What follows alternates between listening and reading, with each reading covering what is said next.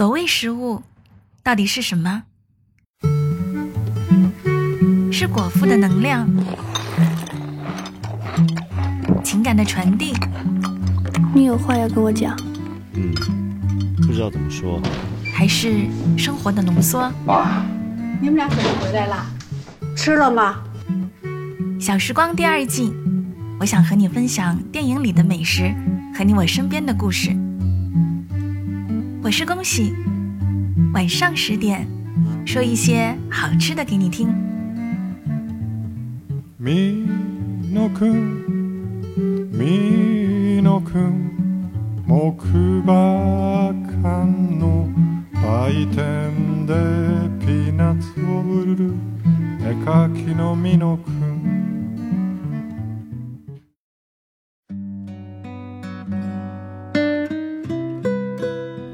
果说人生要有一些和平常生活很不一样的经历，才能感恩和感知自己身边的所有平凡有多么珍贵，那么我要感谢机缘巧合促成了刚刚过去的那一段为期两个月的西藏之旅。做电台主播的三年以来，一直过着大部分时光足不出户的生活，不用考虑外面的天气。无需担心来势凶猛的病毒突袭，每天活动的空间基本就是电脑前方圆两米，也没有运动项目，吃的都是精细的食物。听上去好像非常的舒适和安逸，但其实我并不是习惯安逸的人。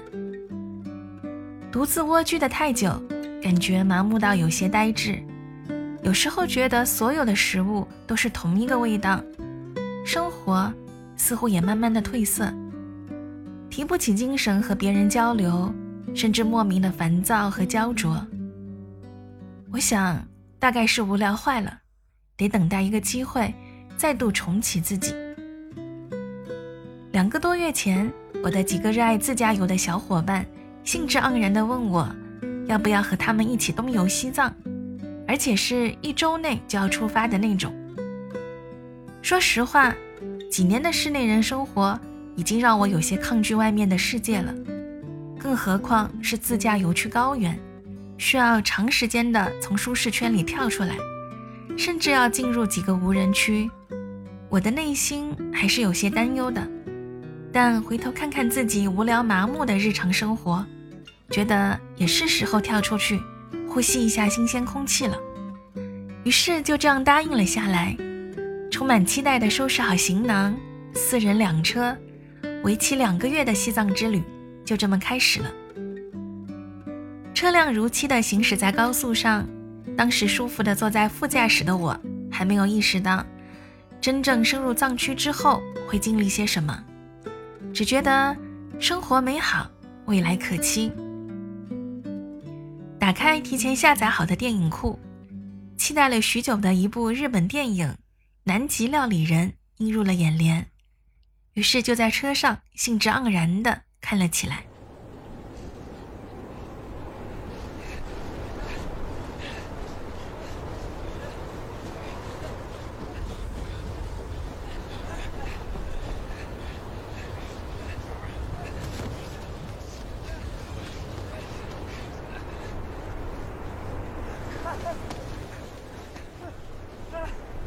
如片名所说，故事发生在南极，距离昭和南极站一千公里的圆顶站点，气温零下五十四度，海拔三千八百米，没有企鹅，没有海豹，没有任何想象中的可爱动物，只有冰雪、暴风、极昼与极夜，还有八名各自分工不同的考察人员组成的考察队，正式开始了。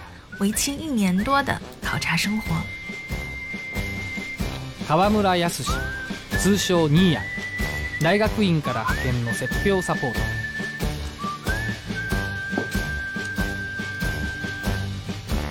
平林正彦、平さん、極地研究所から派遣の大気学者。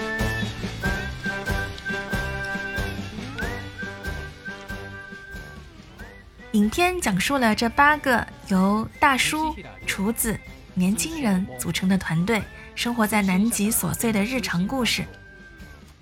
在南极考察生活有些无聊，每天似乎只有重复吃的伊式海虾、啤酒、娱乐活动，再加上极夜的降临，大家似乎都变得比以往更加的狂躁。当发现厨房里用来做拉面的面条吃完了，所有人的情绪都集体崩溃了。えラーメンもうないの日本人对家乡传统食物的热爱与执着，随着寒冷、亚裔、封闭、无趣的生活一同爆发了出来。有人哭了， 有人给了平常看不顺眼的同伴一顿揍，有人工作失误了。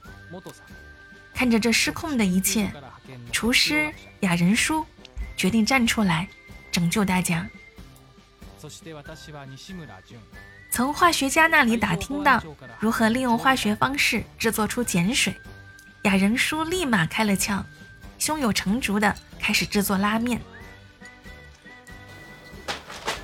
用他的脚丫子捶面，擀面杖擀出面饼，慢刀切成细丝儿，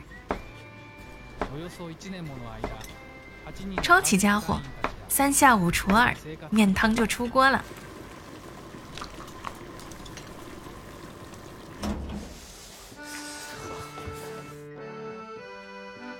日本人吃面的时候总是很大声，以表示对厨师的尊重。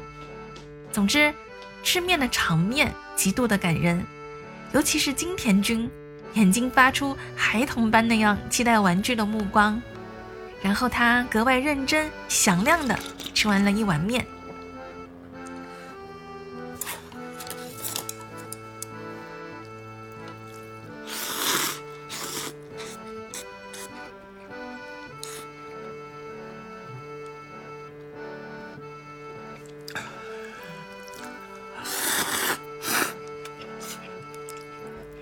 外，漂亮的极光都无心欣赏。此时，还有什么比家乡的料理更美味？还有什么比一碗热汤面更能化解思念之情呢？平日里不起眼的一碗拉面，居然让看电影的我肚子咕噜起来，发出抗议。认真开车的小伙伴听到我的肚子叫唤，笑出声说：“哼，一会儿到了成都。”你多吃点好吃的，再往后就没有啥好吃的了。我淡然一笑，并没有太在意。没想到一个月之后，当我们从条件较好的地方一路西行，越深入藏区，条件跟着越来越差。十二月初，我们到了藏文化真正的发源地阿里地区，是西藏最美，但也是条件最差、最苦寒的地方。虽说没有南极料理人的电影里那样零下五十多度，但将近零下二十度的气温也让我们直哆嗦。阿里地区很多县镇没有电，没有自来水，有些住的地方甚至没有门，只有一块厚帘布做遮挡。我记得有一次我们路过一个村镇，整个村子只有三十多户人家，晚上八点多进村里的时候。已经是漆黑一片，大部分居民都睡觉了。因为冬天十分的寒冷，当地没有电，也没有什么娱乐活动。只要天黑，大家只能早早上床睡觉。所幸的是，还有两三个靠发电机、有电灯亮着的藏民家。我们上前询问是否能留宿，其中一家人说有两个房间可以睡觉。我们上前一看。就是临时搭的一条狭长的屋棚，隔成了几个房间，用来给像我们这样路过的人留宿。由于缺水，床单被套是不可能像酒店那样客人离开就换新，甚至连洗漱的水都要节约着用。屋子里有一个炉子，床上是单薄的被子和几乎没有什么褥子的床单，直接铺在硬邦邦的床板上。没有电。当然也就没有电热毯，我们几乎只能把羽绒服脱掉，身上还是必须穿着厚实的衣服躺在床上。冰凉湿冷的被窝酝酿了一个多小时都毫无睡意，实在是太冷了。人的生存本能无意中启动了大脑机制，像《南极料理人》里的雅人叔凭空做拉面一样，我们也脑洞大开，看着屋子里的炉子，从车里拿出开车时用来提升的红牛，易拉罐的材质放在炉子上烤暖后，一个一个的放进被窝里。给被子传递热量，硬是弄了个电热毯的效果，这一招还真管用。那个晚上，我们各自拥着十几瓶烤得热热的红牛，勉强入睡了。这样的条件几乎伴随着我们走完了阿里大环线，为期将近半个月的时间。极度寒冷，无人，而且由于海拔很高，沸点低。这里的米饭永远都是夹生的，青稞面我们又吃不惯，当成零食尝尝还行，但是每天作为主食，确实胃也消化不了。自己带的自热锅也时常派不上用场，里面用来发热的水几乎全部冻住结冰，于是用来填肚子的也就只剩泡面和饼干了。随着蔬菜水果的稀缺。身体也跟着发出一些不舒服的抗议，想回家的念头从脑子里蹦出了一次又一次。在快要结束阿里环线的最后一天，途经某个村落，看到一家东北菜馆，同行的小伙伴眼睛都亮了，欢天喜地的进屋。老板一看我们，就特别有经验的知道我们经历了一路浩劫，热情的招呼大家坐下。也不上菜单，就给我们安排上了。每人先来一碗西红柿鸡蛋面。大家觉得老板太神奇，居然知道冷得全身僵硬的我们，那个时候就是需要一碗热腾腾、暖乎乎、软软的面条，抚慰一路受苦的胃。眼巴巴的盼望着，盼望着，二十多分钟后，终于。一碗鲜香爽口、开胃的西红柿鸡蛋面放在了我的面前，我瞬间露出了金田君的眼神。好久没有看到这么美妙的色彩了，粉红可人的西红柿混合着黄灿灿、闪着金光的鸡蛋，酸甜入味儿。再吸溜一口面条，柔软的口感加上淀粉带来的饱足，咽下后喝一口汤。好家伙，瞬间就觉得自己缓过了劲儿，元神归位了。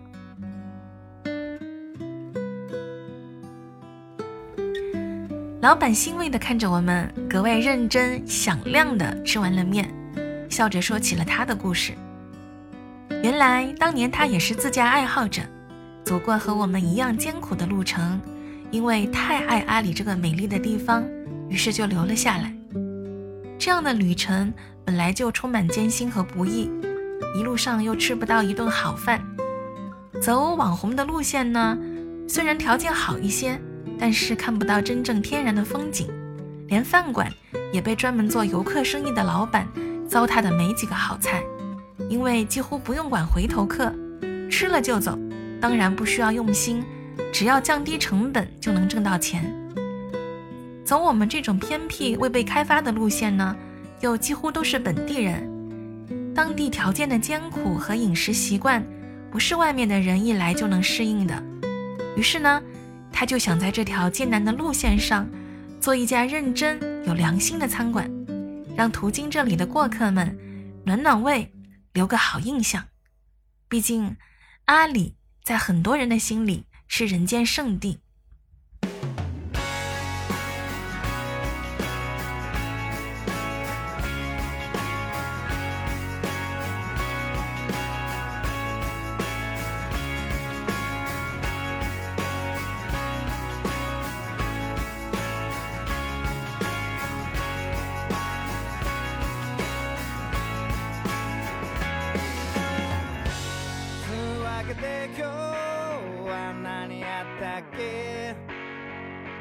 まとめてみよう椅子に座って思えば昨日は割とかかりで 西藏之旅结束后，回到城市里的我，依然还是会想起东北老板用心给我们下的那一碗面，想起在一段艰辛的旅程中， 有人用心的通过食物给予我的温暖和感动。南极料理人里，电影最后一个镜头，雅人叔捧起妻子买的油腻热汉堡，大咬一口，喊出“五麦”，就是好吃的意思。比起电影中出现过的那些法国大餐、日本料理、中华美食，一个汉堡算不了什么。但是雅人叔却喊出了电影中唯一的一句“好吃”。经历了南极之旅。他对料理有了新的理解，加入情感的料理才是真正的料理，有情感维系的食物才会真正的好吃。